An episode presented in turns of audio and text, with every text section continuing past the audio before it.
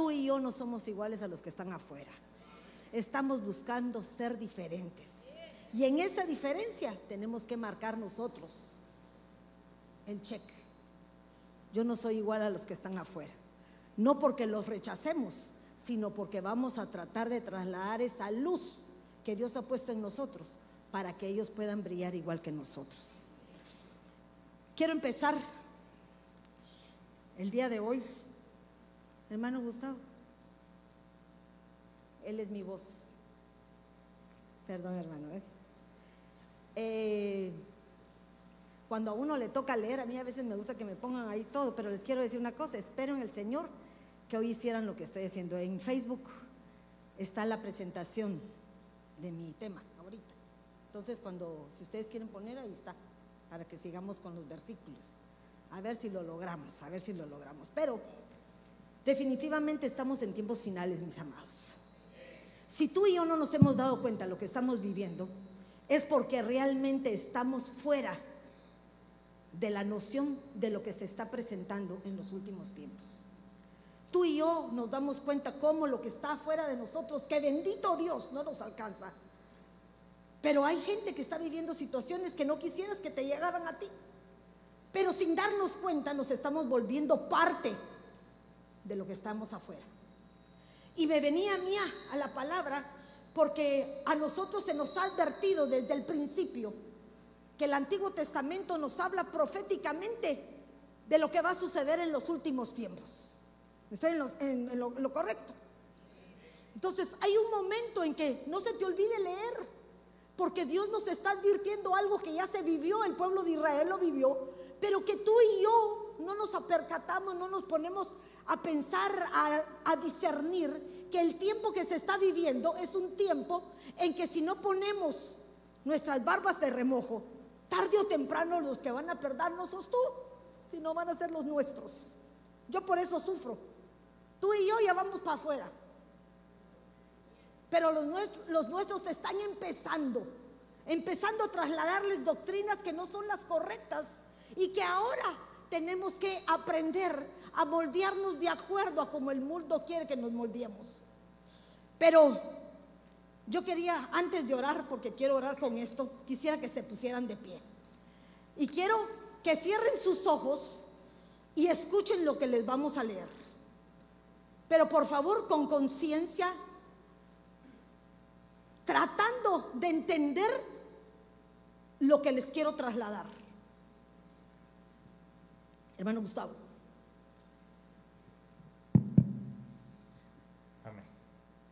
Nehemías 9:34.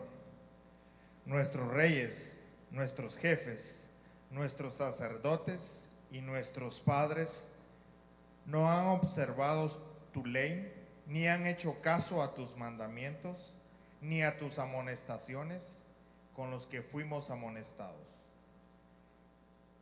Pero ellos en su propio reino, con los muchos bienes que tú les diste, con, los, con la espaciosa y rica tierra que pusiste delante de ellos, no te sirvieron ni se convirtieron de sus malas obras.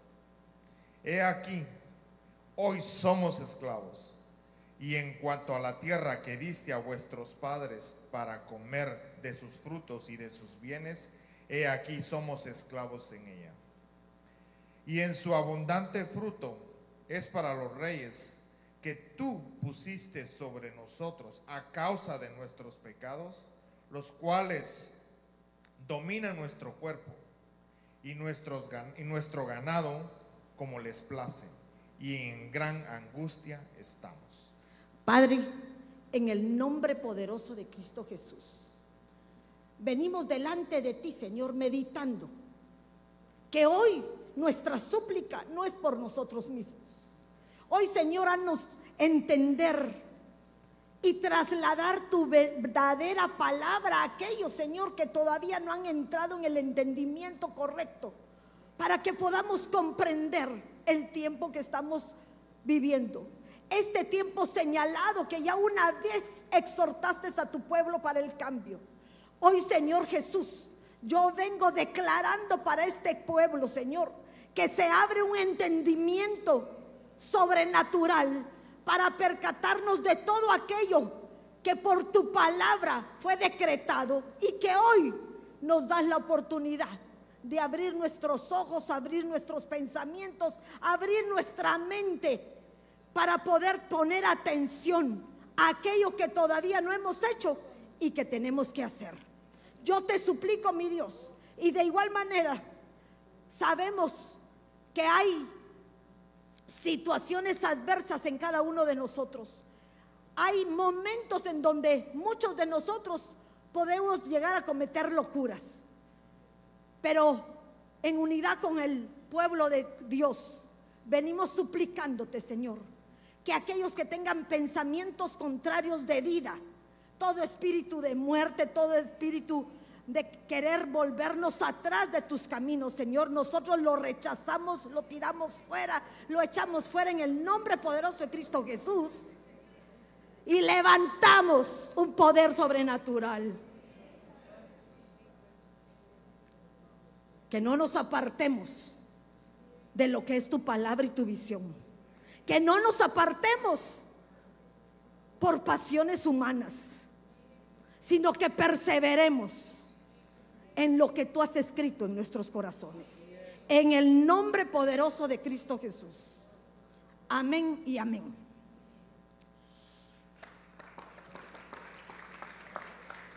Hay un momento en que es tiempo de meditar.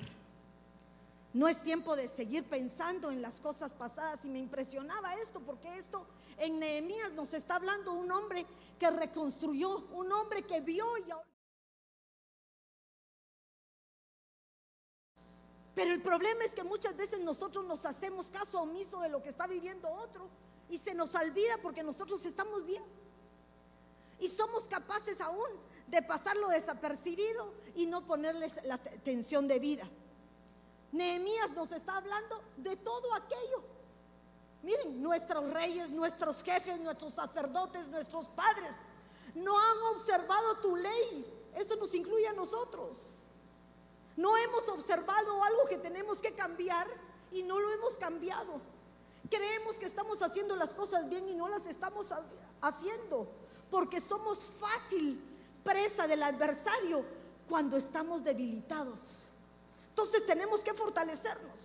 Y me llamaba la atención porque hay un versículo en Eclesiastés que dice lo siguiente: El que cava la fosa, en otras versiones dice, el que cava un hoyo se cae en él. Pero también dice, brecha en el muro, la serpiente lo muerde. Muchas veces nosotros creemos que porque vamos a transgredir un pequeño límite, no va a llevar mayores resultados o consecuencias de las que creemos. Y muchas veces en ese pequeño, en esa pequeña transgresión, se van todos los que son de nuestra familia.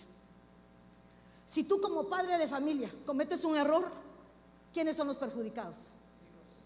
Tus hijos, tu esposa y todos. Si una esposa comete un error, todos somos perjudicados. Si un hijo comete un error, todos somos perjudicados.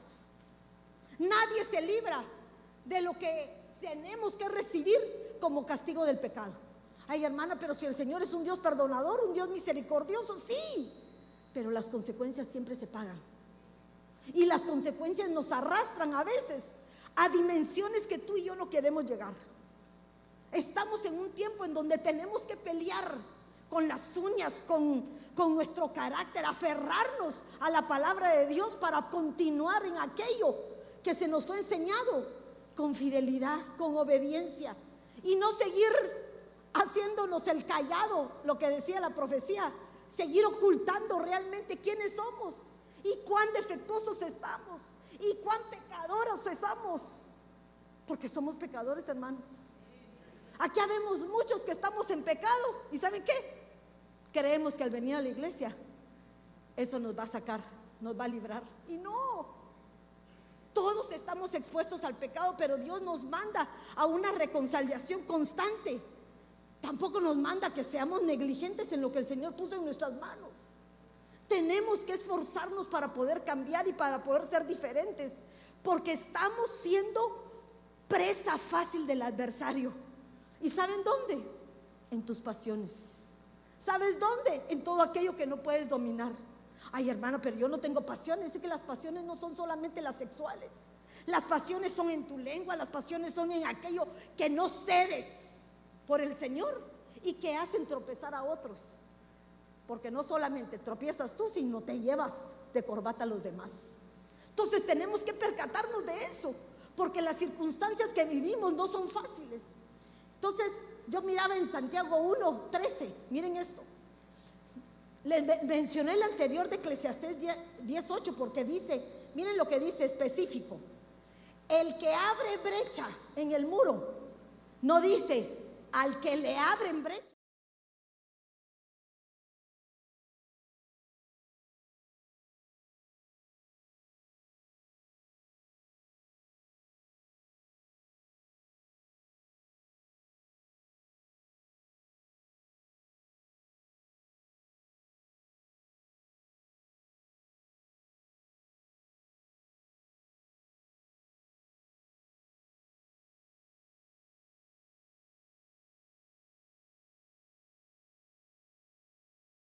Que nadie diga que es tentado por Dios.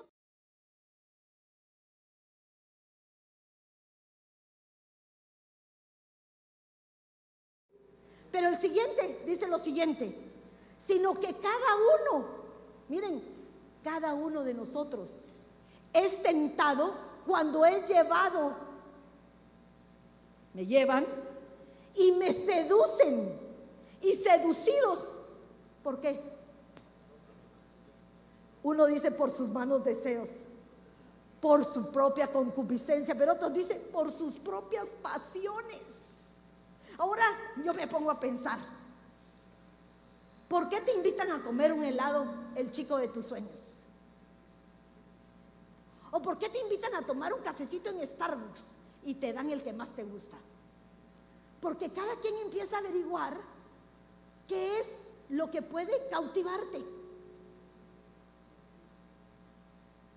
Hay muchos chicos que vienen a la iglesia para cautivar a esas ovejitas, a esas princesas del Señor, con el ojo bien puesto. Tú, yo no, tú, tú porque tú eres el padre, ellos son tus hijos, que no te equivoquen, porque hay un momento que pareciera que sí, pero no. Entonces te equivocas que sus fundamentos, que las cosas que tú les has trasladado, que la, que la palabra que ha sido bien cimentada en ti, no se mueva con facilidad. Que no permita que te tambaleen. Que cuando vayan a las escuelas y le digan, ¿y usted qué, qué género es? ¿Niña o niño? No sé. ¿Cómo que no sabe? Si lo vestís con pantalones es varón.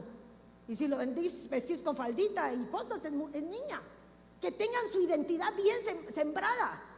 No podemos permitir que ellos fallen, porque si ellos fallan, has fallado tú. Si no, ¿quién enseña? Hermana, pero en la iglesia. No, no, no, la iglesia no enseña. La iglesia te recuerda.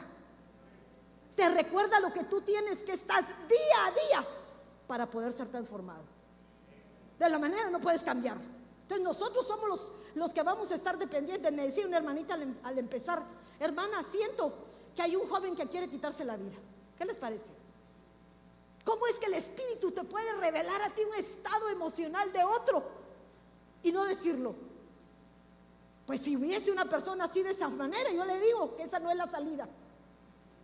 Tu salida es aferrarte al Señor, buscar ayuda y perseverar para poder salir de aquello que muchas veces no tenemos control.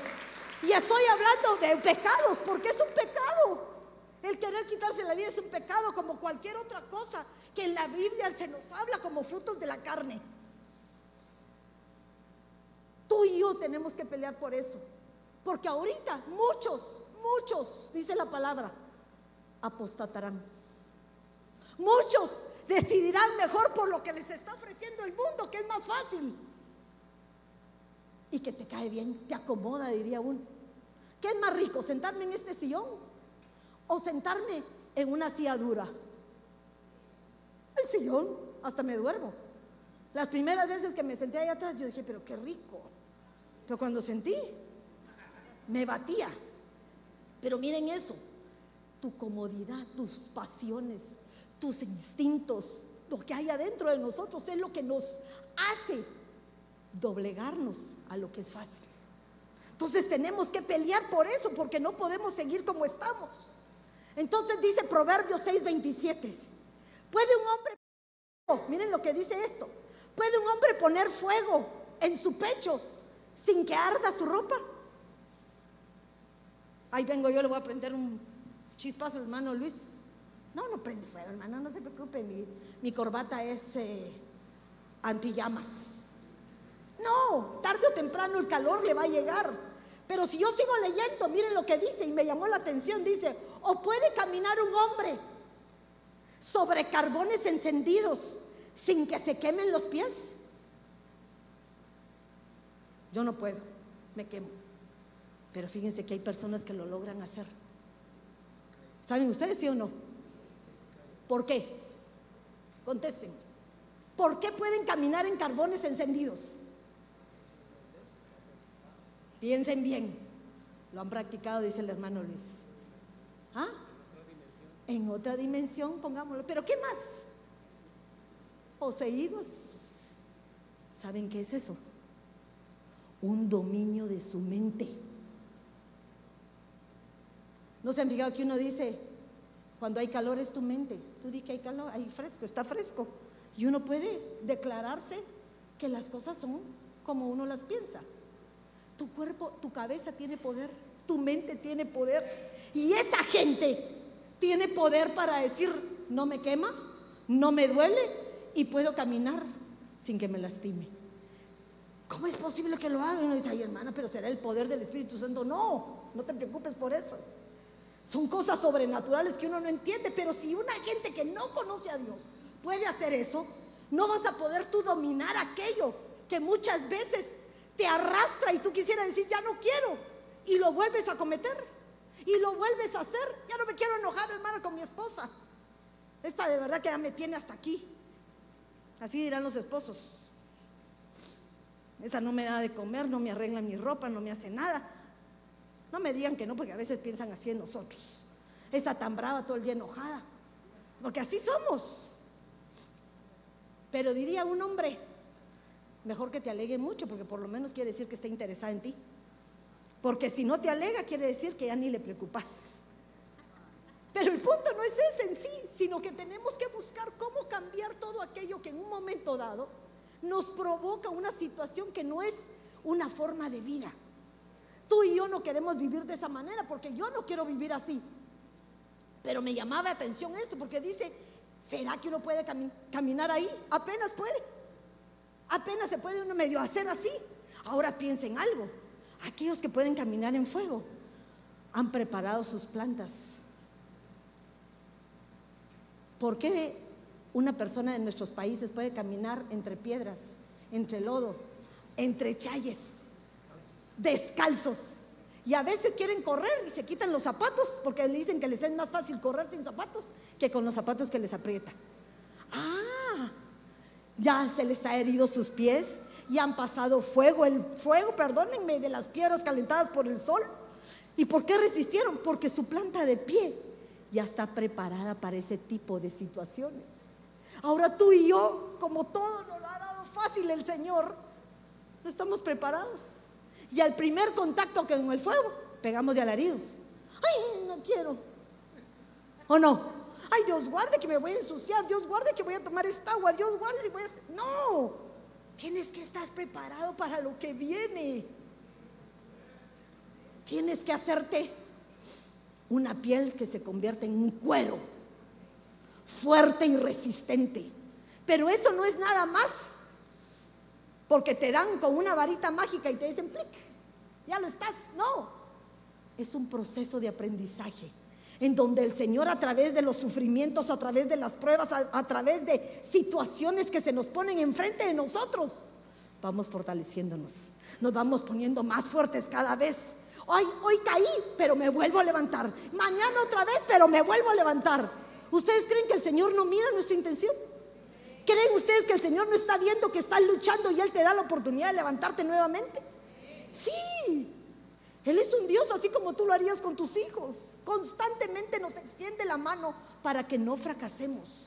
Pero eso no quiere decir que te permita pecar, por favor. Hay un momento que dice, se acabó. Se acabó. Ya, te lo, ya lo estás haciendo porque te gusta. Ya lo estás haciendo porque no puedes dominarlo. Ya lo estás haciendo porque dentro de ti está el pecado. Y ya te acostumbraste a hacer lo que no tienes que hacer. Les hablo esto porque estamos viendo cómo muchos de nosotros estamos cayendo en tentaciones las cuales no tendríamos que permitir. En 2 de Corintios 11:3 dice, esta es la exhortación que a mí me llevó a hablarles de esto. Decía, pero temo que así como la serpiente con su astucia engañó a Eva, vuestras mentes, oigan bien lo que está diciendo, tu mente Hoy a Eva, vuestras mentes sean desviadas de la sencillez y de la pureza de la devoción de Cristo. Mire, sencillez y pureza de la devoción de Cristo. Pero hay otras versiones que me llaman la atención, porque la King James dice que vuestros sentidos sean de alguna manera extraviados. Ah, o sea que nuestros sentidos está hablando ¿Cuáles son tus sentidos? Los ojos, la nariz, a eso lo aprendimos, nuestros cinco sentidos. Ojos, nariz, boca, oídos y hasta la piel es el sentido.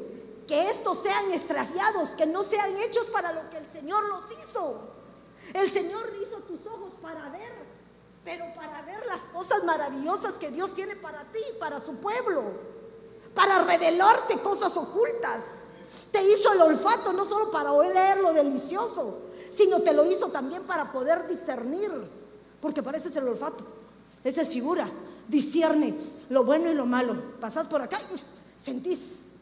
¿Qué es lo que sentís?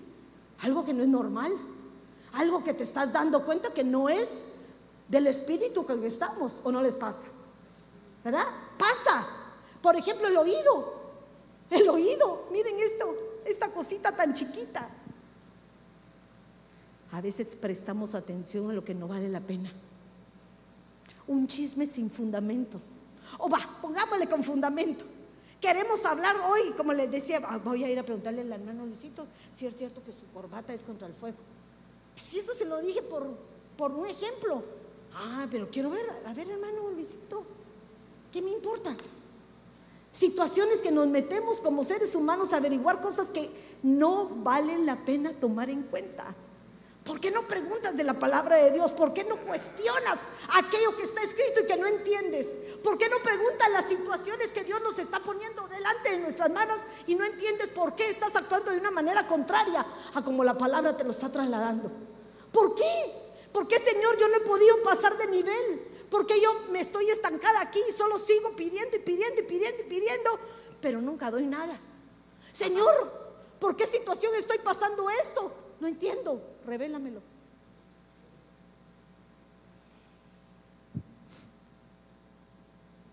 Todo esto que les estoy diciendo no vayan a creer que se lo estoy diciendo a ustedes. Primero el Señor me lo pasa el test para mí. ¿Qué estoy haciendo? ¿Cuánto tiempo más voy a perder? ¿Cuánto tiempo me va a dar el Señor para que yo recupere mi estado? ¿Saben cómo se me imagina? Como el hijo pródigo, que se fue y perdió sus sentidos. Se dejó llevar por todas sus pasiones, se hizo lo que se le dio la gana. Cuando ya estaba revolcado con los cerdos, dijo, Dios mío, ¿qué estoy haciendo aquí? ¿Por qué vas a permitir revolcarte en tu pecado, en tu porquería, cuando ya no hay oportunidad de salir.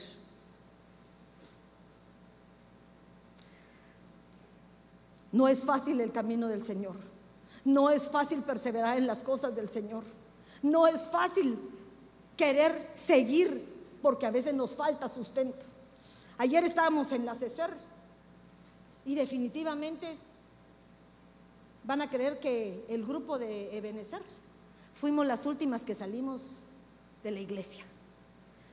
Todo el mundo ya limpiando, todo limpiando y nosotros eh, pues, seguíamos platicando la palabra, estábamos emocionadas. Pero hay un momento que yo digo, ¿por qué? Porque hay algo que nuestro espíritu necesita. Esa comunión que teníamos antes, ese hecho de sentirnos familia, es eso, aquello que te mantenía vivo. Pero no permitas que aunque no lo tengamos en este momento, pierdas la fe de que pronto lo tendremos en una mejor oportunidad. Pero si empezamos a menguar aquí, te vas a perder de las glorias que Dios está preparando para ti. No es tiempo de retroceder. No es tiempo de continuar haciendo lo que estoy continuando a hacer. Porque el problema es que lo que hago yo ahorita, atrás de mí, vienen todos los míos. Vienen mis hijos, vienen mis nietos, vienen mis bisnietos. Y mi ejemplo los va a alcanzar a ellos. De igual manera como Eloida, la madre de Timoteo, la abuela de Timoteo, trasladaron un buen ejemplo. Y aún trasladándole un buen ejemplo, hubo un momento que sentía que se desvanecía. Timoteo, sé que estás pasando aflicciones, pero yo no te he dado un espíritu de cobardía, le dijo. Hay momentos que sentimos que ya no podemos. Pero Dios siempre te da la fortaleza. Tienes al Espíritu Santo que te aconseja, al Espíritu Santo que está redarguyéndote día con día para que puedas pelear por lo que amas, por lo que quieres y por el propósito que Dios ha hecho para tu vida. Eso es lo que tienes que hacer.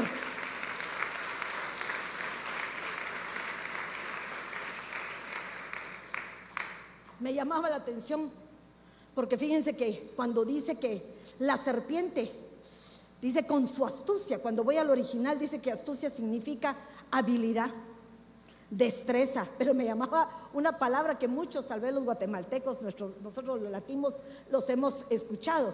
Dice que significa truco o mañosería. ¿Qué les parece?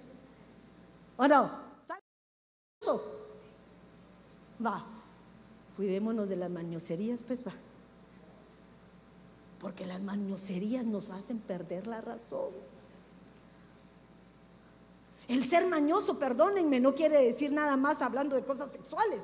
Mañoso quiere decir que también tiene la habilidad de llevarse su aceitito de oliva a su casa porque se le acabó. ¿Verdad? Miren eso. Mañoso. Pero si yo tengo la necesidad de ese aceite, ¿qué tengo que decir? Lo pido, hermana, perdone. Dice que necesito esto, me urge. Claro que sí, con mucho gusto. Tome, no, tampoco venga a pedir todo. Ay, hermana, te necesito una cámara, necesito. No, no, no es de pedir lo que querramos, pero hay momentos en que Dios te ha dado boca. Te ha dado la oportunidad de declarar lo que necesitas y Dios, sin necesidad del ser humano, te manda las cosas en el tiempo correcto y adecuado. Él es nuestro provisor. Él nos da todo lo que necesitamos. ¿Tenés hambre? Va a llegar tu vecina y te va a dar algo de comer. Ay, es que no sé qué voy a hacer en este problema, no puedo salir corriendo. Alguien va a pasar por ahí y te va a ver. O sea que hay cosas que uno no entiende. ¿Cómo la mano de Dios puede manifestarse en nuestras vidas? Cosas sobrenaturales.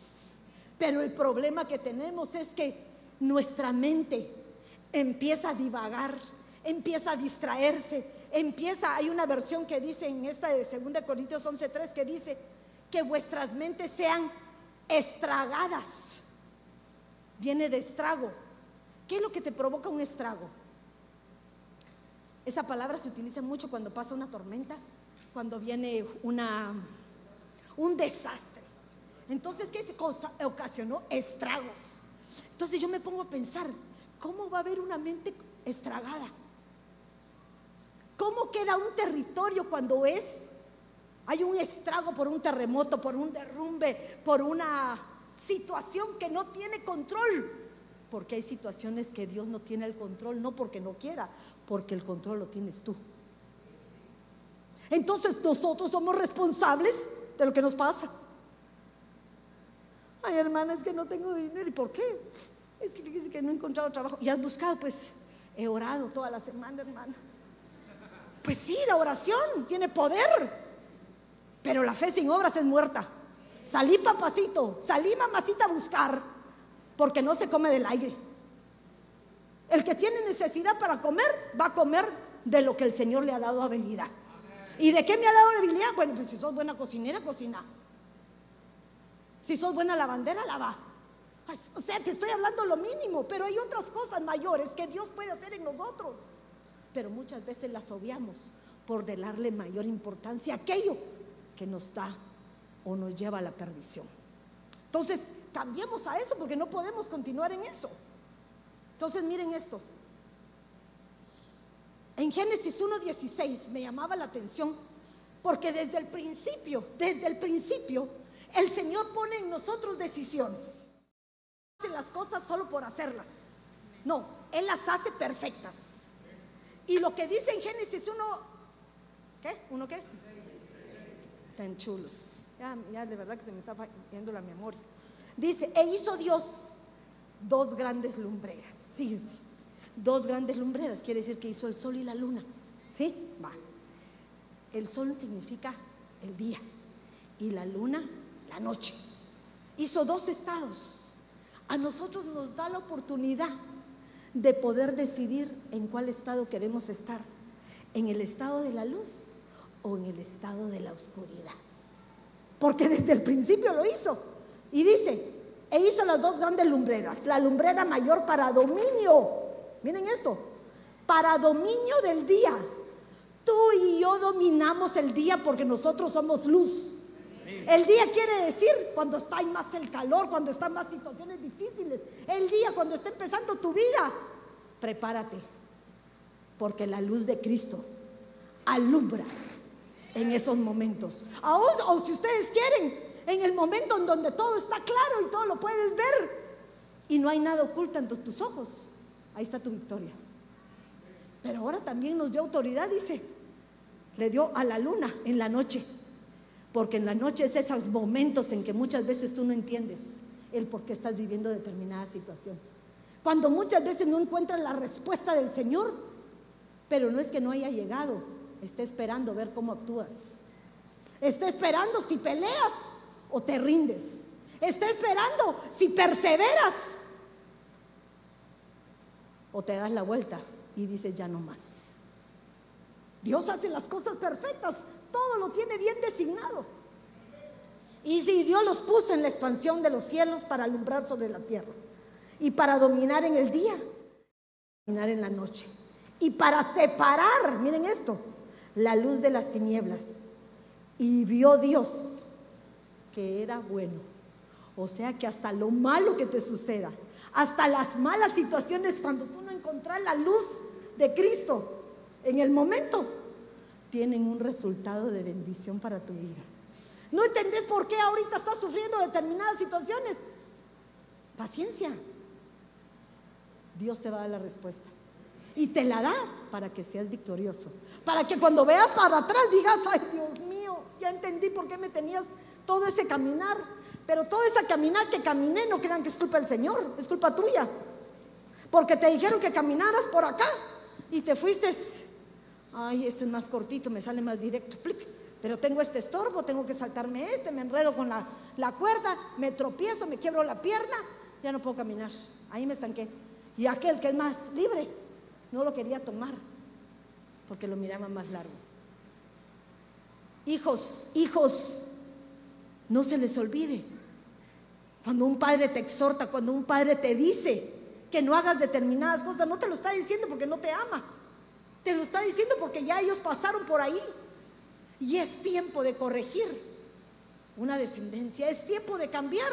Pero si te conviertes como aquellos que muchas veces aceptaron porque no les quedaba otra,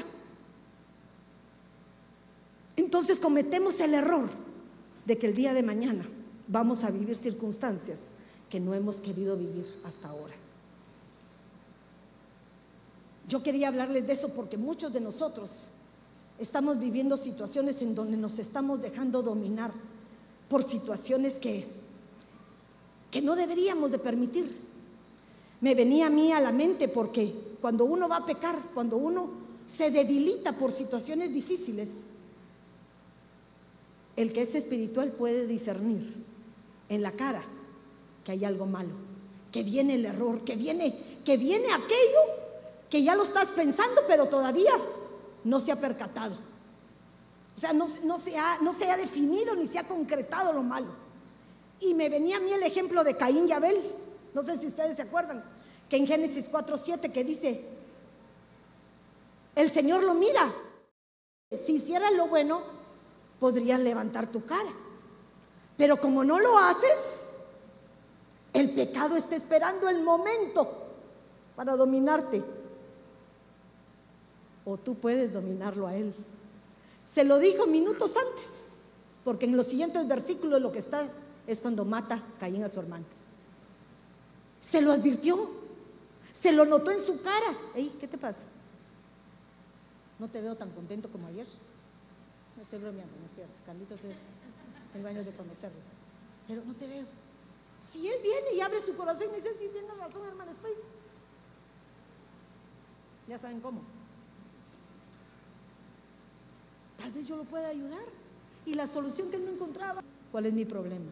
Y si no te atreves con nadie, pues ve con el Señor, arrodíate, humíate y dile, Señor, ya no aguanto.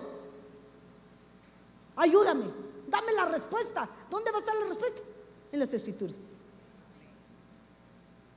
No siempre tenemos la ayuda a la par nuestra. En lo íntimo de tu casa, cuando estás sola, cuando muchas veces nosotros no encontramos aquellas respuestas que quisiésemos. Que quisiésemos o que tenemos que tener. Porque hay veces que hay respuestas que uno quisiera que le dieran. Hermana, mi marido me engañó. ¿Me divorcio? No. Porque no siempre lo más fácil es lo correcto. Ay, hermana, pero es que este era un tal por cual, ta. Y Dios puede cambiarlo. Dios puede hacer algo diferente en él. Pero ahora el punto es, los dos tienen que poner de su parte.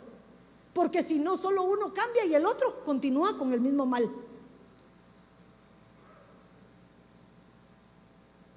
Cada uno tiene que percatarse de lo que está haciendo. Miren esto que habla en Santiago 3:7. Aquí nos habla de lo que les mencionaba. ¿Ah? El miembro más pequeño de tu cuerpo. Pero hasta a veces la movemos como que es una serpiente. A ver, aquí quiere destruir. Una palabra más dicha, una palabra fuera del lugar puede destruir una vida o aún vidas. Amarrémosla. No es fácil amarrarla, pero a mí se me imagina que cuando uno la tiene, qué fácil es ir a decir algo, ¿verdad? Porque qué rico se siente cuando uno cuenta algo que todo el mundo dice que es secreto. Chispa, se convierte en un fuego que pueda destruir bosques. Y los bosques son figura de la iglesia. De esto es un bosque de muchos árboles que están tratando de destruir toda esa madera, esa carnalidad que tenemos dentro de nosotros aquí, pero no con un fuego consumidor, sino con la pasión de Cristo que consume todo aquello que está dentro de nosotros, que puede destruirlo por el amor de Cristo. Eso es lo que tenemos que hacer. Pero no quiero detenerme en todo eso. La, lengua, un veneno. Miren, miren, esta me gustaba mucho. Dominio bajo nuestros enemigos le puse yo. Pero los versículos empiezan con un título en la Biblia de las Américas, que está en Levítico. Castigo por desobedecer. Hasta nosotros mismos, por desobediencia, desobediencia, recibimos un castigo. Y miren lo que dice. Pero si no, si no me obedecéis y no ponéis por obra todos estos mandamientos, si despreciáis mis estatutos y si aborrece vuestra alma mis ordenanzas, para no poner por obra todos mis mandamientos, quebrantando así mi pacto, yo por mi parte, dice el Señor, pero miren, por mi parte, dice el Señor, pondré sobre vosotros terror, ese es miedo. ¿Y qué es lo único que nos quita el miedo delante del Señor? El perfecto amor echa fuera todo temor. Pero es el amor de Cristo.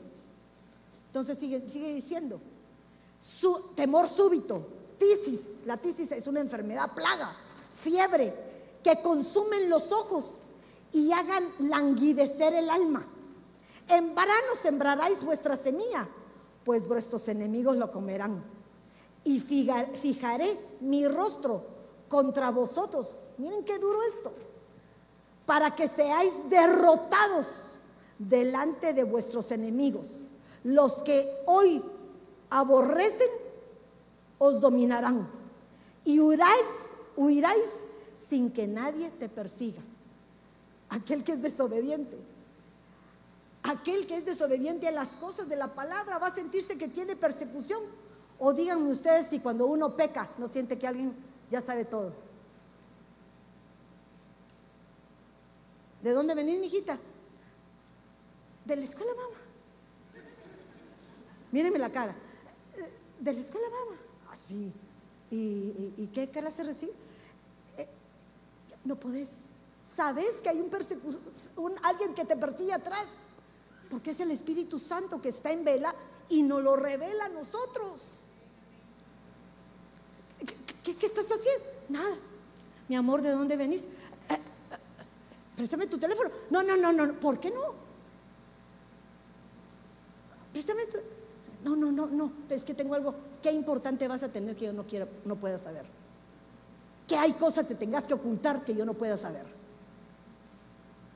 Si ustedes son uno en Cristo. Una pareja es uno, en Cristo. ¿O no?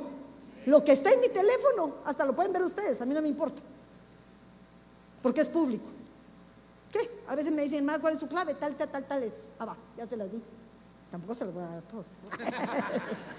Pero la mayoría como que la supieran. Pero el punto es eso. Si lo puedo hacer pública ante los demás, quiere decir que mi marido tiene acceso a ello en todo, ¿sí o no? Claro. Todo lo oculto el enemigo lo utiliza para destruirnos. Entonces tenemos que ser cuidadosos, porque cuando nosotros permitimos esto, miren, los que os aborrecen os dominarán. O sea que aquel que según tú es tu amigo puede ser tu peor enemigo. Por eso ten cuidado a quien le cuentas tus secretos. Romanos 14, 15 al 23, no se los voy a leer, nos habla de cuando hay muchos de nosotros que ya alcanzamos una madurez y tal vez no nos es difícil comer cerdo, porque nos gustan los chicharrones. ¿Verdad? Chicharrones hasta con tortillita, guacamolito, delicioso. Que no, dígame si no es rico. Pero hay personas que todavía siguen bajo la ley, creyendo que lo que entra es lo que hace daño, sin saber que es lo que sale de nuestro corazón, lo que contamina. Entonces, el cerdo no le gusta a mi hermana, no le gusta el cerdo. Ok, y yo me lo compro, pero en la Biblia dice que el cerdo es un animal inmundo. ¿Por qué voy a hacer algo para contender con ella? Si yo soy maduro. Hay momentos que me recuerdo, hace mucho, no sé si está aquí un, mi amado hermano, que nos peleábamos con él en la cafetería. Porque me, me, decía, hermana Cuti, ¿de qué son los tamales? de cerdo. Yo no como cerdo, ay no sé, ya no cuento, le decía yo. O sea, siempre me alegaba porque no comía cerdo, pero ahora que uno ya creció en el Señor, dice, ¿por qué peleaba con Él? ¿Por qué quería volverme necio? Porque nos hace ser necios. Si yo puedo evitarlo. Si tú sos chilena, europea, y que en lugar allá se come, se toma, en lugar de agua, se toma vino, ellos tienen como costumbre eso, para ellos tal vez no es malo, pero para ti que tienes descendencia de alcoholismo, te va a ser dañino. Entonces cuídate de evitar tomar enfrente de aquellos que en un momento dado puede ser piedra de tropiezo. Porque así somos. No para todos, no todos tienen el, el, el gen del alcoholismo. Para uno les hace y para otros no. No tu mal tu pecado, lo que para ti te es piedra de tropiezo, es para el otro. Y ahorita me iba a quitar el micrófono. Pero entonces tenemos que ser cuidadosos por esto. Por eso les decía que leyeron Romanos 10, 15. Para que procuramos, conforme el amor, actuar correctamente. Pero quiero pasarme a una que principalmente es, son situaciones que estamos viviendo actualmente y que fácilmente somos envueltas. En 2 de Timoteo 2:22 nos habla de las pasiones juveniles y dice, huye pues de las pasiones juveniles y sigue la justicia, la fe, el amor y la paz con los que invocan al Señor con su corazón puro. Muchas veces nosotros no nos damos cuenta que las pasiones juveniles siempre se las adherimos a los jóvenes, ¿verdad? Porque dice uno, el jovencito es el que tiene las hormonas alborotadas.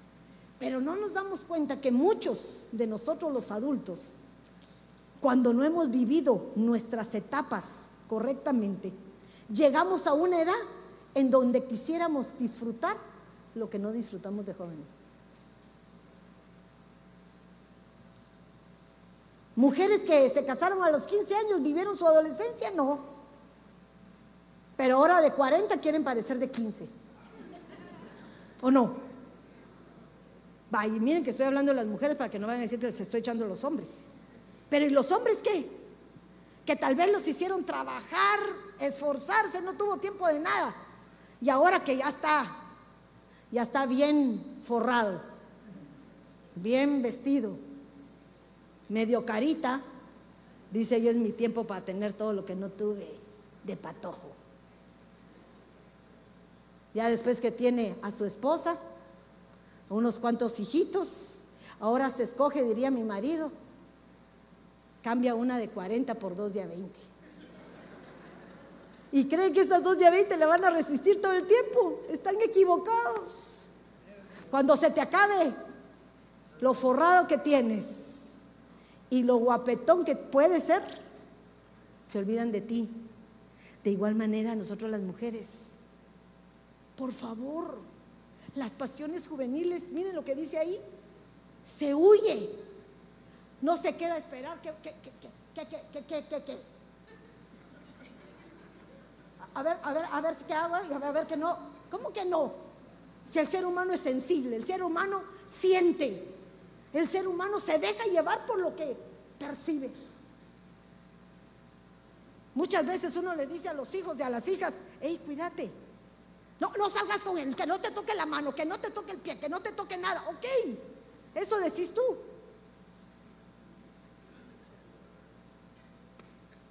Pero sabes que a la hora de la hora hay muchas cosas que suceden porque las pasiones te hacen perder la noción de tu realidad. Ay, no, hermana, pero somos cristianos, tú. Pero tus hijos están pasando por las mismas etapas que en un momento dado tú también fallaste. Entonces adviérteles. Ey, ey, ey, huye. Sal corriendo cuando empieces a sentir el cosquillero, cuando empieces a sentir que hasta los ojos se te, se te adormecen. ¿O no? ¿Qué es lo que hay que hacer? Salir bodalita. Si te quedas ahí, perder la, la noción. Ahora uno se ríe ahorita. Pero estas pasiones te llevan a perder lo más valioso de tu vida y muchas veces con quien no vale la pena. Ese es el problema, con quien no vale la pena.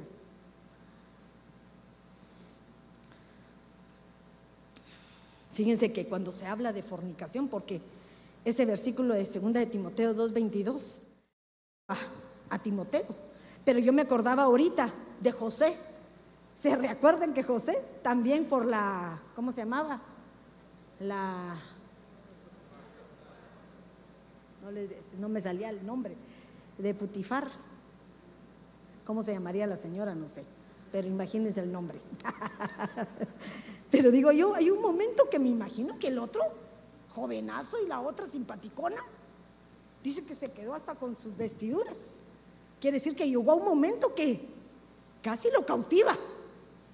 Y por ese momentito de debilidad lo metieron preso. O sea que aunque no haya cometido pecado, tuvo consecuencias. ¿Qué les parece? Por un error. ¿Qué tal una mujer te está agarrando y salís medio corriendo y tu esposa está ahí enfrente y que lo encuentres, ¿qué vas a decir? Es que me estaba agarrando. Ay, que me estaba agarrando, yo no sabía qué hacer. ¿Cómo que no sabías? Todo tiene una consecuencia, aunque pareciera lo contrario. Miren eso. qué horrible, ¿verdad? Por eso hay que tener cuidado, por eso aquí en la iglesia hay una regla. ¿Cuál es la regla? A ver, hermano, dígase para que no diga yo. Los chicos con los chicos y las chicas con las chicas. Ah, las niñas con las niñas y los niños con los niños, para que nos evitemos cualquier problema. Ay, hermana, es que, es que, es que, es que, hermano, yo quiero hablar con usted. No, no, no, vaya a hablar con la hermanita y que estas coqueterías se las quite la hermanita, ¿verdad? Me acuerdo hace mucho tiempo que una pastora amada me decía a mí que, que llegaba una chica con el pastor y entonces llegaba con un escote hasta aquí, mire. Ah, se le ponía así como que dice, mire todo lo que el Señor me ha dado, ¿verdad? Y entonces eh, cuando la pastora llegaba, le decía, ay, hijita, ey, ey, ey, ey, abróchese los botoncitos porque se le está saliendo todo. Ah, bien avergonzadita. Hay que hacerlo así, mis hermanas. Ten cuidado. El hombre vigila a su amada y la mujer vigila lo que le pertenece. ¿O no? Si lo estás viendo que está viendo para otro lado, métele un pellizcón. ¿O no? Si nos conviene. Un buen pellizcón. Porque es de tu propiedad. Si ese cuerpo peca, peca también contra ti. Entonces tenemos que ser cuidadosos, por favor. No cometamos errores que después nos vamos a arrepentir. Me llamaba la atención. Ay, no quiero decirlo así, pero fornicación viene pomeuo, dice que es la G4204. Pero fíjense que lo que significa actuar como prostituta. Es decir, literal, dar indulgencia o lujuria indebida de cualquier sexo o figurado, practicar idolatría, cometer fornicación o fornicar. Pero lo impresionante de esto es que esta palabra viene de un original que significa pornos. ¿Y qué se les viene a ustedes cuando dice pornos? Que habla de vender. Entonces, cuando tú llegas a ese tipo de pasiones, estás convirtiéndote en una vendedora o un vendedor de pasiones ilícitas, fuera de lugar, con alguien que no te ha comprado por precio. Y el único que te compró por precio fue Cristo. El único que dio la vida por ti y pudo hacerse responsable es aquel que se casó por ti. Y dijo, aquí estoy al frente, muriendo mis pasiones para recibirte. El que se casa contigo, el que quiere honrarte, el que quiere darte una vida diferente. Por favor, no es que uno en la iglesia quiera obligar a aquellos hombres que un papel no los ata. Yo entiendo que no. Pero eso le demuestra a que ama, que la valora, que la honra, como Dios te honró a ti. Entonces hay que ser cuidadoso porque miren cómo uno puede perder la función en un momentito.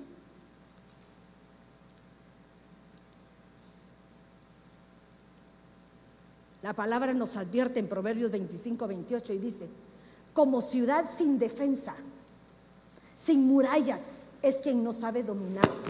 Miren eso, no sabe dominarse. Como ciudad derribada y sin muro, es el hombre cuyo espíritu no tiene rienda. O sea, que todo lo que percibe, todo lo que siente, se deja llevar por él. Ay, hermanita, soy diabética. Miren los ejemplos que les pongo. Soy diabética. Pero aquí le pusieron un pastel de portos. Red Velvet. Con algunos otros chocolatitos para degustarte. ¿Quién no cae en la tentación? Todos. Soy yo. Pocos son aquellos los que se mantienen ilesos ante una tentación. Pocos. Porque si estoy hablando de una debilidad, porque yo diría que esa es una debilidad, un pecado, ¿verdad? Caer en tentación, ¿es un pecado, sí o no? Sí. Hasta comer de más, sí. Porque te estás haciendo daño al propio cuerpo que tenés. Si te hace mal, mal ¿por qué querés seguir comiendo? Para terminar de morirte, de plano. Tu cuerpo, tu vida ya no te pertenece, le pertenece al Señor. Entonces tenemos que aprender a tener un dominio, un dominio sobre aquellas cosas que muchas veces no son visibles, pero están dentro de nosotros. Toda la vida pensamos que el dominio tiene que ser sobre las cosas sexuales. ¿Ya se han dado cuenta? Rápidamente lo vemos como que es lo peor del mundo.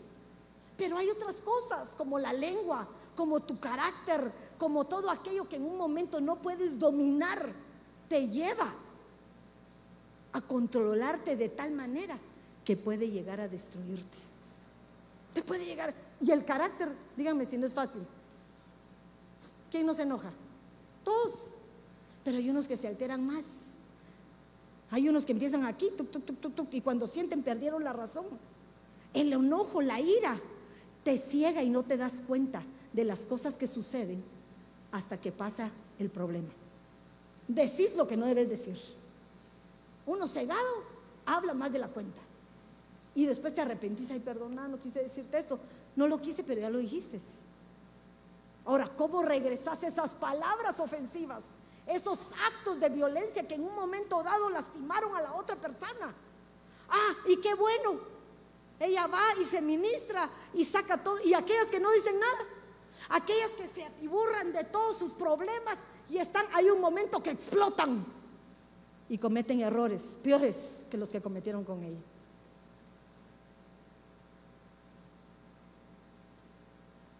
Entonces tenemos que ser cuidadosos. Seamos cuidadosos porque estamos en tiempo final. No podemos permitir así. Los que viven según la naturaleza pecaminosa no pueden agradar a Dios, dice. Y los que viven según la carne no pueden agradar a Dios. Ahora tú y yo tenemos una oportunidad.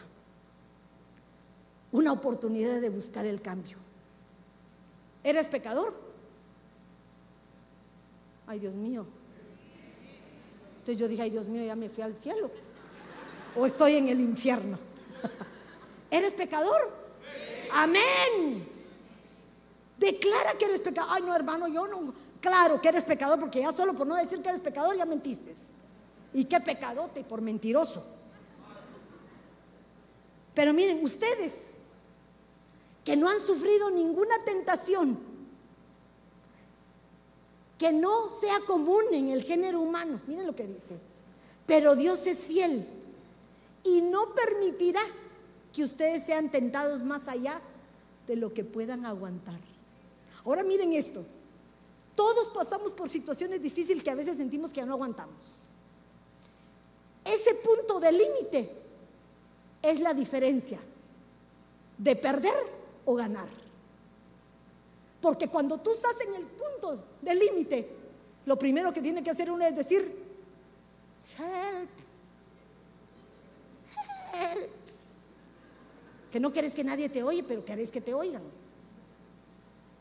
Porque cuando tú pedís ayuda, podés encontrar en la multitud de consejos la salida correcta para solucionar tu problema. Pero si no lo haces, ten por seguro que no tardarás en morirte espiritualmente y cometer errores que después te vas a arrepentir. Ay, hermana, pero ¿cómo que me voy a arrepentir? Porque hay cosas que parecen buenas, pero son malas. Y hay cosas malas que parecen buenas, pero tenemos que dar exactamente lo que yo quiero. Si yo estoy viviendo con un hombre que me pega, que me somata, que me grita, que me maltrata, ya no aguanto. ¿Qué tengo que hacer? ¿Ah? Tengo que ir a pedir ayuda. Lo llaman, no quiere cambiar, tengo derecho a separarme, ¿o no? Ok. Pero antes de cometer ese error de ir y separarme, doy oportunidad para que el otro tenga un arrepentimiento. Pero si no lo logra, entonces yo tengo un derecho de buscar una separación. Pero si yo actúo incorrectamente antes de solucionar, aunque este sea el pecador, yo me convierto en la culpable. ¿O no? Te vas de la casa porque ya no aguantas a esta señora. Huís. Porque ustedes creen que solo las, las mujeres soportan a los hombres. No, también hombres que soportan a sus mujeres. Hay fregaditas en el gremio del Señor. Pero miren, ¿qué harías? ¿Te vas? Si la otra es fregada, te ponen en el juzgado abandono de hogar. O sea que to- todo tiene una solución. Solucionemos las cosas en el tiempo que podemos. No, la salida no es huir. El que calla, otorga. El que calla, otorga. El que calla, da la oportunidad al otro de salir vencedor, aunque te sea culpable. Porque no hablaste. Por eso la palabra nos exhorta a que hablemos cuando veamos el pecado, ¿o no? Cuando tú veas algo malo, aunque no, no, creas, anda y habla. Eh, eh, hermana Cuti, sí, bien encontré a dos chicos metidos atrás en el parqueo, allí meros ocultos, atrás del carro, muy pegaditos. Ah, muy bien, hermana, ahorita voy a ir a ver. Te vas a ver. Si es cierto o no, vas a comprobar. Pero más valió que vinieras a decir que cometieran un error que no tiene solución. Hay cosas que hay que advertirlas. Que tu boca declare la exhortación por medio de la palabra a aquellos que están a punto de caer en un pecado. Si no lo toman como si, de ti no depende. Ya tú te salvaste. Pero si no adviertes, sobre ti, sobre ti está la vida y te la van a cobrar. Porque así dice la palabra. Así dice la palabra. Pero continúo le- leyéndoles. Pero Dios es fiel y no permitirá que ustedes sean tentados más allá de lo que pueden aguantar. Más bien, dice, tenga, llegue la tentación, Él les dará también la salida a fin de que puedan resistir. La salida por lo que puedan resistir.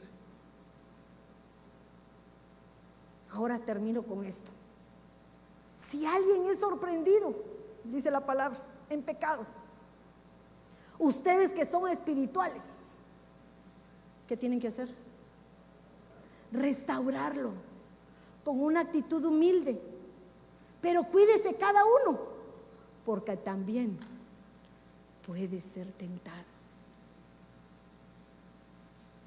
Yo les hablo con tal vez sobre todo esto, porque yo no quiero caer en los pecados. Yo no quiero ser sent- sentada, tentada por situaciones que me lleven los límites que muchas veces uno vive. Ay, hermana, pero usted qué problemas puede pasar? Paso problemas, como cualquier humano. Pero cuando abrís tu boca, cuando buscas cómo desahogarte, cuando podés gritarle en el altar al Señor y decirle, Señor, ya no aguanto, dame la solución. En ese momento, el Señor viene a tu auxilio. Y aprendes a refugiarte en el único que te va a dar la perfecta salida. Pero de igual manera puede venir gente que está en pecado, que está pasando situaciones que no sabe qué hacer. No te han puesto para juzgar, te han puesto para tenderles la mano y darles la oportunidad de agarrarlos así, miren, como cuando tú quieres rescatar a un niño, lo agarras y ¡poc! lo trasladar a otro rumbo, de las tinieblas a la luz. Porque esa es nuestra responsabilidad. Lo peor del mundo viene a la iglesia. Tu vecino es lo peor del mundo. Será hermano, vas a decir. Cada quien sabe lo, en lo, en lo personal, en lo oculto, quién es. Pero nadie está libre de pecado. Todos en cualquier momento podemos cometer un error. Y anhelaríamos que en el tiempo propicio hubiera una mano que me la tendiera para poder salir adelante. Yo quisiera que se levantaran, vamos a orar, vamos a pedirle al Señor que esta exhortación del día de hoy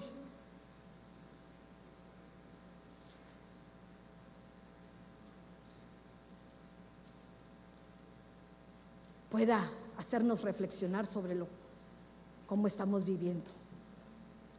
Dice su palabra, por tanto, no reine, no reine el pecado en vuestro cuerpo mortal. No obedezcáis sus lujurias, ni presentéis los miembros de tu vuestro cuerpo al pecado como instrumento de iniquidad, sino que presentaos vosotros mismos a Dios como vivos entre los muertos y vuestros miembros a Dios como instrumentos de justicia.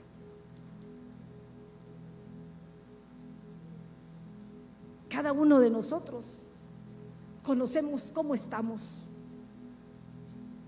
qué es lo que tenemos que cambiar y qué tenemos que transformar.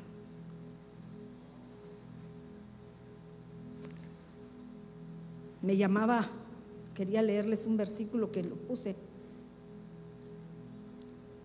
pero creo que no sé dónde lo puse. Quiero ver. Creo que era Primera de Corintios 6, 18. Miren lo que dice. Huyan de la inmoralidad sexual, de la fornicación. Todos los demás pecados, miren eso, que una persona comete, quedan fuera del cuerpo.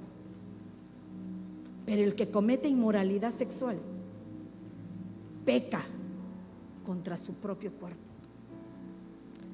Cuando habla de cuerpo no está hablando de tu carne, no está hablando de tu alma, no está hablando solo de tu espíritu. Te está hablando de todo tu ser integral, compuesto por espíritu, alma y cuerpo.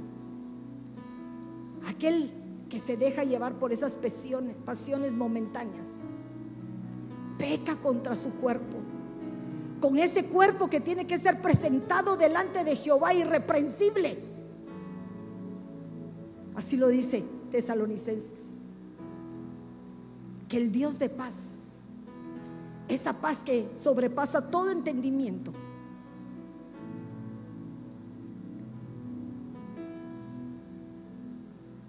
pueda mantener tanto tu espíritu, tu alma como tu cuerpo irreprensibles ante la presencia del Señor. Ya no quiero pecar más. Ya no quiero ser insensible al pecado de aquellos que en un momento puedan necesitar de mi ayuda. Ya no quiero ser insensible, porque a veces nuestra alma es la que muchas veces no quiere ceder a creerse que está perfecta, a creerse que todo lo está haciendo bien porque conoce del Señor, conoce de la palabra pero te ha mantenido ciego ante una realidad que ni tú mismo conoces. Líbrame, oh Dios, de mí mismo. Líbrame, oh Dios, de todo aquello desconocido de parte mía. Líbrame, Señor, de esas tentaciones ocultas que no puedo dominar. No permitas que caiga en la trampa del cazador. No permitas que el enemigo me debilite hasta el punto de poder arrastrarme hacia la inmundicia. Si hay alguien aquí que no ha conocido al Señor, y que quiera aceptarlo como su Salvador. Hoy te presentamos al único, al verdadero, al poderoso, que te puede dar las respuestas que tú no has tenido. Tú que crees que ya lo conociste, pero todavía no has tenido un encuentro con Él personal. Hoy es tu tiempo de pasar a pedirle que te llene de tu presencia, que te llene de tu Santo Espíritu, que te haga sensible, que te haga hacedor de su palabra. Que cambie tu forma de pensar. Que te haga de tomar decisiones verdaderas y no convenientes. Si hay alguien que necesita pasar aquí al frente.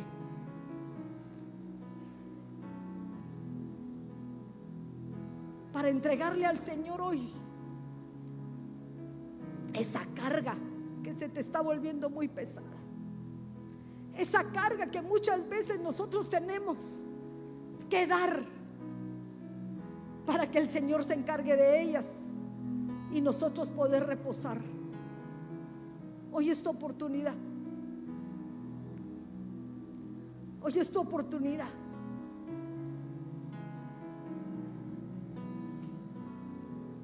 Te sientas tan espiritual que no has podido cometer ningún error. Somos débiles delante de Él. Somos débiles. Yo te suplico, Señor. Yo te suplico, mi Dios. Que tengas misericordia. Somos imperfectos delante de tu presencia. Hemos cometido muchos errores, muchos pecados y aún así tú los has pasado por alto. Pero este día, Señor, este día que nos das la oportunidad, Padre amado, de poder rendirnos delante de ti y clamar misericordia. Y decirte, Padre, he pecado. He transgredido delante de ti. Sé que no soy digno. Sé que no merezco la oportunidad. Pero hoy al presentarme delante de ti y confesar mis pecados, confesar todo aquello que me hace inmunda delante de ti.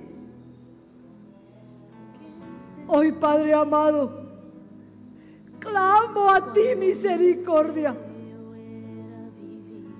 Clamo a ti para que puedas cambiarme. Clamo a ti para que me pongas fuerzas.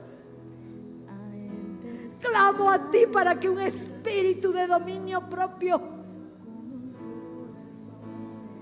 para que tu Santo Espíritu sea el que mora dentro de mí. Para que este cuerpo, Señor, que es el templo del Espíritu, sea digno para poseerte. Ya no quiero ser igual, mi Dios. Necesito regresar a lo que viví cuando recibí Quiero cambiar. tu perdón. Quiero volver Quiero reconocer aquello que hoy mis ojos ven y que estaba oculto muy dentro de mí. Todo aquello no me permitía doblegarme delante de ti. Todo aquello que me alejaba de tu presencia. Todo aquello, Señor, que perturba mi mente, perturba mi alma. Hoy, Padre amado, vengo delante de ti, desarraigando de raíz. quiero volver a empezar otra vez. Toda herencia ancestral, todo hábito que se ha establecido en mi vida, todo aquello, Señor, que por mí mismo no puedo arrancar.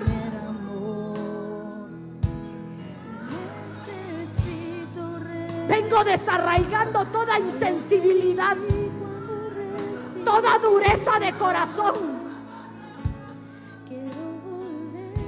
todo aquello que no te pertenece, mi Dios.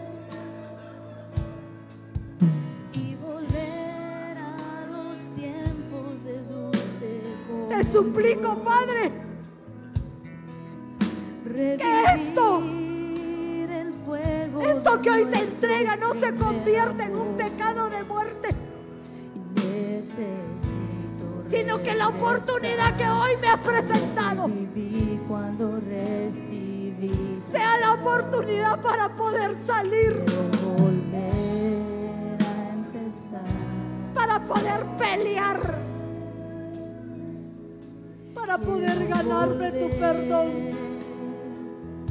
A empezar con un corazón sencillo.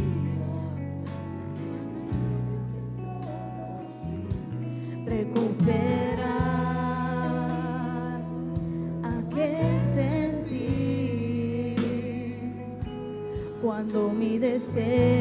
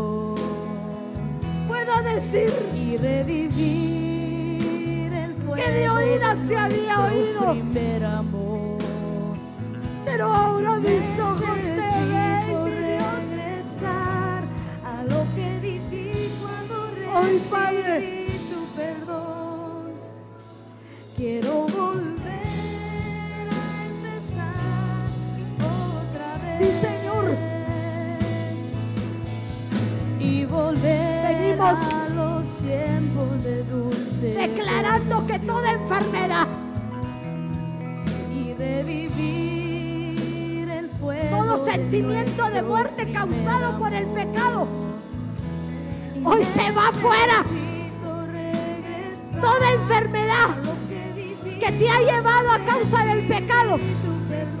En el nombre de Jesús declaramos sanidad. Sanidad de parte de Jehová.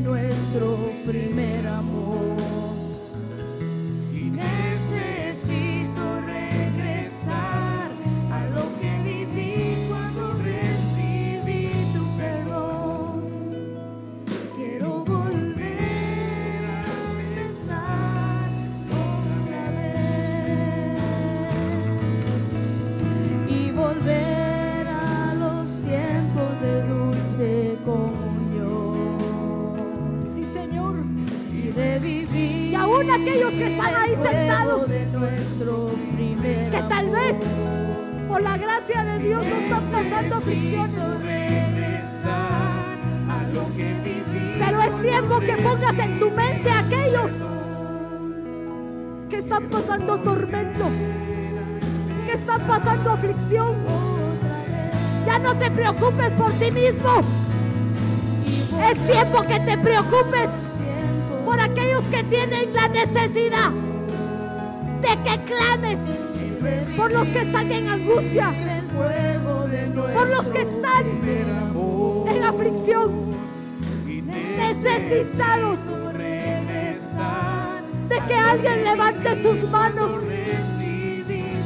de que alguien le diga que hay oportunidad, de que alguien les hable y les dé una palabra de aliento. y volver a los tiempos de dulce comunión y revivir el fuego de nuestro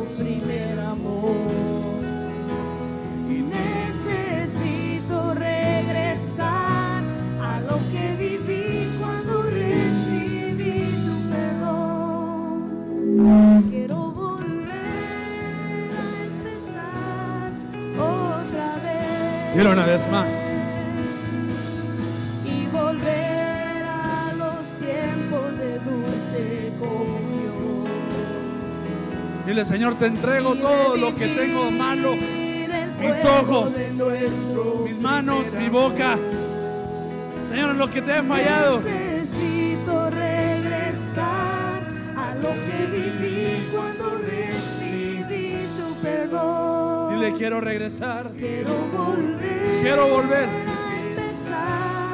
otra vez. Dile, quiero regresar.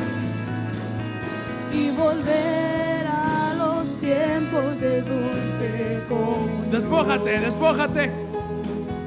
y revivir el fuego de nuestro primer amor. Y necesito regresar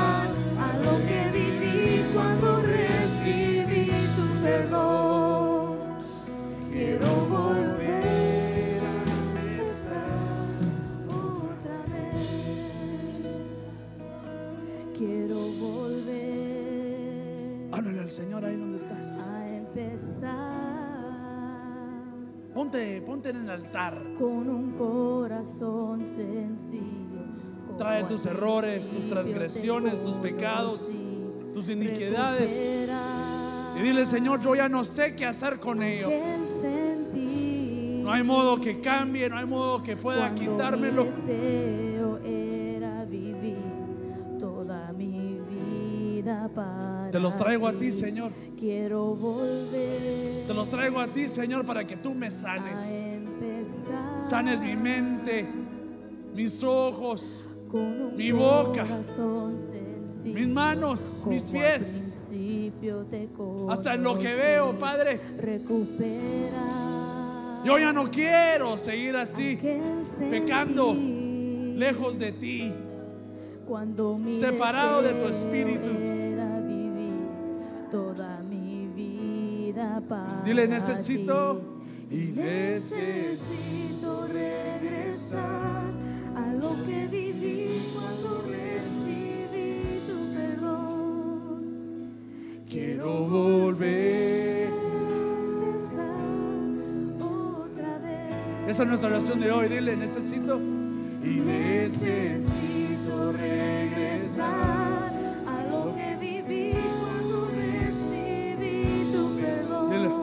volver.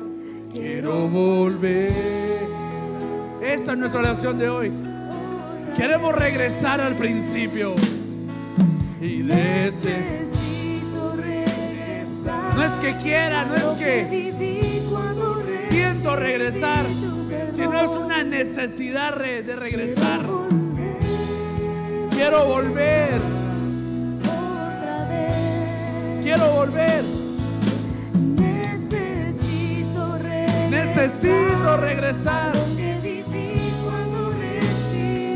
A ese momento cuando recibí tu amor, cuando me abrazaste, cuando me levantaste. Necesito regresar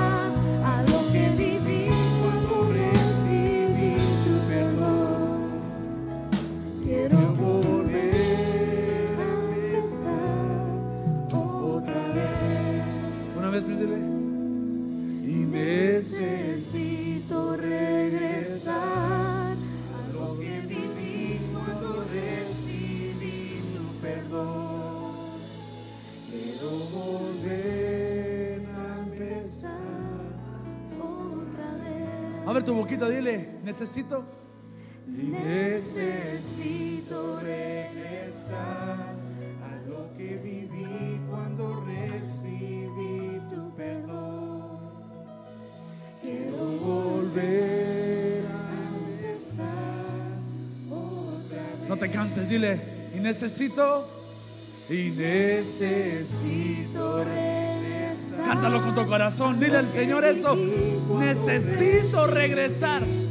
Necesito regresar a ese momento.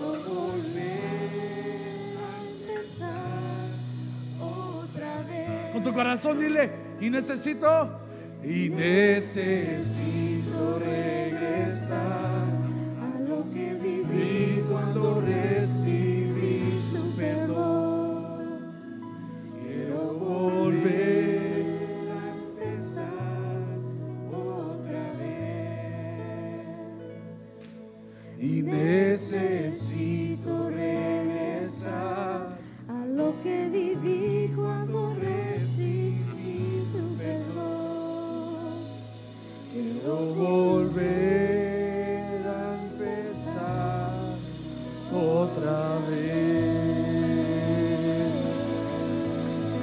fuerte aplauso al Señor que Él es bueno.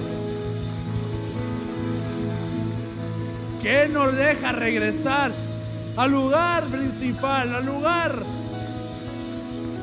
del encuentro, del encuentro donde nos mostró su amor.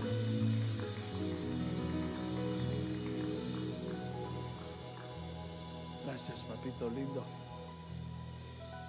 Gracias, Señor. Ay, mientras estás tomando lugar, dile gracias al Señor. Dile gracias, papito, porque tú eres bueno y tú eres infinitamente misericordioso. Y asimismo, con tus ojitos cerrados y tu mano derecha levantada, dile, recibe, Padre, hoy Señor, pongo la semilla de la pastora, Señor, en cada corazón. Señor, te rogamos, Padre, que tú hoy selles esta palabra, Señor, que tú, Señor, hagas la obra, Padre. Señor, que no haya ningún tropiezo del enemigo, Señor, en nuestro caminar, Señor. Cualquier mujer extraña, Señor, cualquier problema que el enemigo ha tendido, Padre, o mismo problema de nosotros, Padre, hoy te lo entregamos, Señor, y reprendemos a cualquier ataque o contraataque del enemigo, papito lindo. Sabiendo que tú eres misericordioso, Señor, y eres perdonador, Señor, nos acudimos a ti, Señor. El que ya murió y el que ya pagó por mis pecados, Señor. A ti te lo entrego hoy, Señor. En el nombre de Jesús, Señor, te pido que tú hagas, Señor, la obra, Padrecito lindo.